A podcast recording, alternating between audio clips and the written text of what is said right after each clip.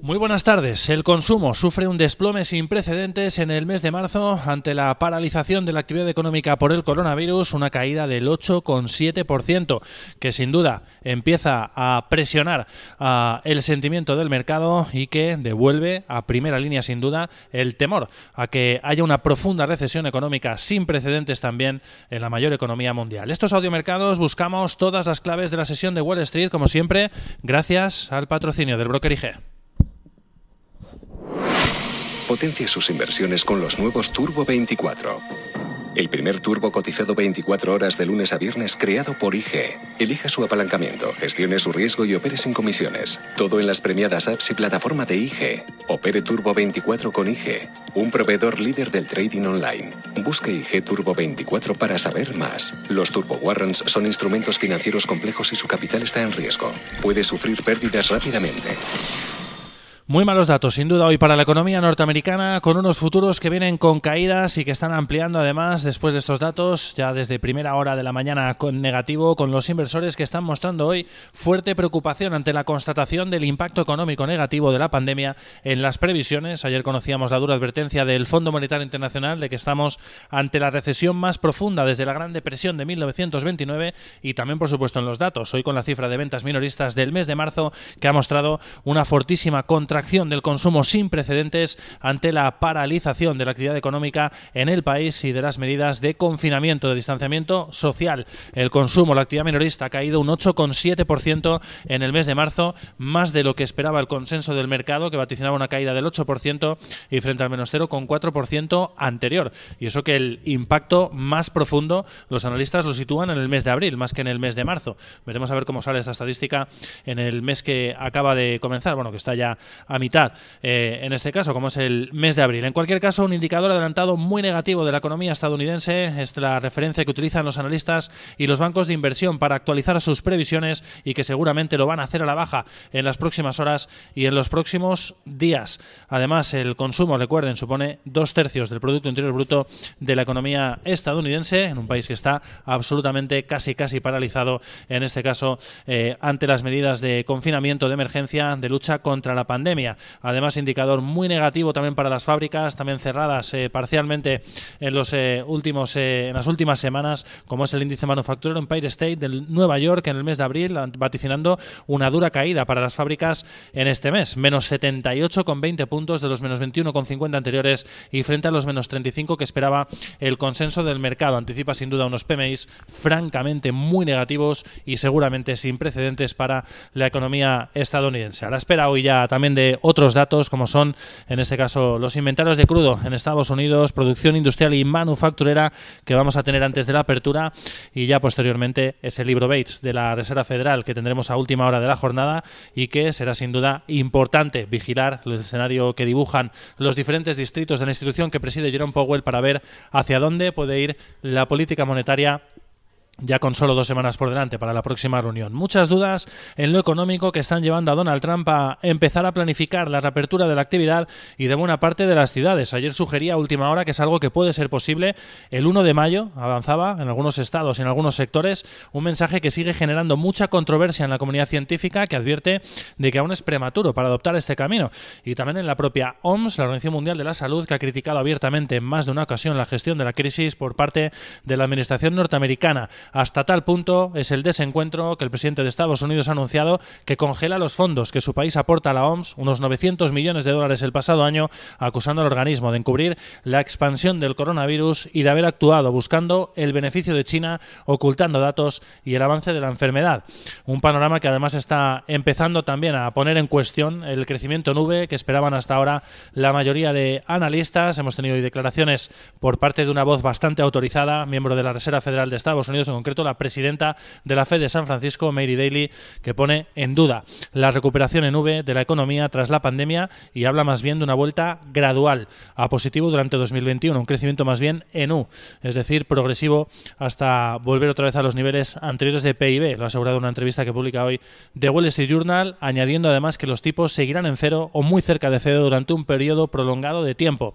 Esperaremos también esta tarde mensajes por parte de otro miembro de la institución como es Rafael Bostic, con el soporte sin duda de la Fed a los mercados, que está siendo fundamental en esa recuperación de las bolsas con un balance que ha alcanzado ya la barrera de los 6 billones con B de dólares en apenas unas semanas, tras el anuncio que hacía la institución que preside Jerome Powell de compras ilimitadas en los mercados de bonos. Mientras tanto, sigue el soporte también del gobierno de Estados Unidos. Anunciaba también a última hora de ayer un acuerdo de rescate con las principales aerolíneas del país para paliar las pérdidas derivadas de la situación económica generada por la pandemia del coronavirus. El importe del programa de ayuda, según han avanzado medios estadounidenses, alcanzaría los 25.000 millones de dólares y en principio tendría como objetivo prioritario o como condición, mejor dicho, prioritaria, eh, pues que las compañías mantengan el empleo en el sector. Sería la condición a cambio de ese rescate que habría impuesto el gobierno de Estados Unidos. Por supuesto, siguen también pesando las cifras del coronavirus, ya son más de 2 millones de infectados a nivel global y más de 126.000 fallecidos, desgraciadamente en el lado más negativo, evidentemente, de la pandemia, como son las vidas humanas. Y además está presionando hoy a los mercados también la caída que estamos viendo para el petróleo, después de ese informe que ha realizado esta mañana primera hora la Agencia Internacional de la Energía, advirtiendo en este caso de dura caída eh, de la demanda global de petróleo. De hecho, dice que va a ser una caída récord a un ritmo de 9,3 millones de barriles por día en el año 2020 como consecuencia de la pandemia. Ha dicho además que el recorte de la PEP de unos 12 millones de barriles por día, que también va a ser récord, es lo que dice la Agencia Nacional de Energía, aún así va a ser insuficiente para equilibrar, al menos de momento, el mercado de petróleo. El crudo americano está cotizando, de hecho, muy cerca de mínimos de 2002, que ha llegado a tocar por momentos por debajo de los 20 dólares por barril, caídas del 2,7%, 19,73 dólares, y el Brent, el de referencia en Europa, pierde un 4% ya en los 28 con 43 dólares por barril, con unos futuros que, como decíamos, vienen con caídas, han ampliado esos niveles negativos justo después de conocer esos malos datos macroeconómicos y hasta ahora apuntan a caídas del 2% para el Dow Jones Industriales, del 2,3% para el SP500 y del 1,7% para el sector tecnológico.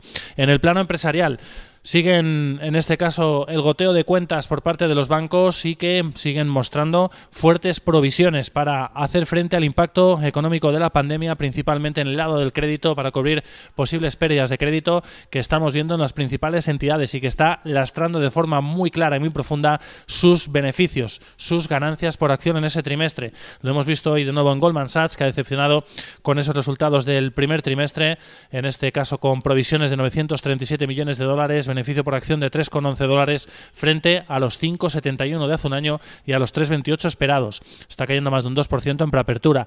Bank of America también ha sufrido una fuerte caída de ganancias por las provisiones, 0,40 dólares por acción desde los 0,70 de hace un año, ha provisionado más de 4.000 millones de dólares. También está cayendo más de un 2,5% en preapertura. US Bancorp ha decepcionado también 0,70 dólares por acción frente a los 0,77 esperados, a pesar de que los ingresos sí que han alcanzado previsiones. También está cayendo en preapertura apenas se financia, la ha superado en el lado contrario expectativas, a pesar de ver también cómo su beneficio ha caído con respecto al del año anterior, 1,95 dólares por acción frente a los 2,61 de hace un año. Los ingresos han superado expectativas, 4.500 millones frente a los 4.380 millones esperados por el mercado. Y en el lado contrario, hoy se sitúa United Health, que ha superado expectativas con sus ganancias del primer trimestre y además ha mantenido previsiones para todo el año, a pesar, dice, de la incertidumbre del coronavirus. Beneficio por acción de 3,72 dólares frente a los 3,61 esperados, ingresos de 64.400 millones frente a los 63.800 esperados por el mercado. Y otras noticias, otros apuntes. JCPenney estaría considerando acogerse a la bancarrota para protegerse del daño del cierre prolongado de tiendas, según avanzan fuentes que cita la agencia Reuters. La compañía estaría también estudiando otras opciones, como pedir un rescate financiero, según añaden estas fuentes. Subidas para Tesla en preapertura, más de un 4%, después de que Goldman Sachs haya iniciado cobertura de la compañía de vehículos eléctricos con recomendación de comprar y precio objetivo de 864 dólares por acción. Además, hemos conocido hoy cifras de ventas en China: 12.709 vehículos en marzo frente a los 2.314 de febrero, lo que apunta a fuerte recuperación una vez que empieza a retomarse la actividad en el país donde se originó la pandemia del coronavirus. Y por último, medidas que anuncia Steel Lauder para hacer frente al coronavirus, suspende el dividendo y recorta salarios para contrarrestar el efecto económico. La compañía de productos de consumo, maquillajes principalmente, ha optado por por esta medida para mitigar el impacto de la pandemia, entre ellas también junto a un plan de despidos y también a un recorte de salarios del 30% para directivos y de entre el 10 y el 20 para el resto de empleados. La compañía para ello ha alcanzado un acuerdo con los bancos acreedores para establecer una línea de crédito de 1.500 millones de dólares. Como decíamos, pérdidas para las bolsas de Wall Street, pérdidas para los futuros, apuntando a caídas de prácticamente el entorno del 2% para los principales indicadores, pesa hoy, sin duda, el fuerte impacto económico del coronavirus sobre la mayor economía mundial. Lo estamos viendo con las cifras que sin duda apuntan a una drástica caída del consumo sin precedentes, 8,7% en el mes de marzo. Feliz sesión.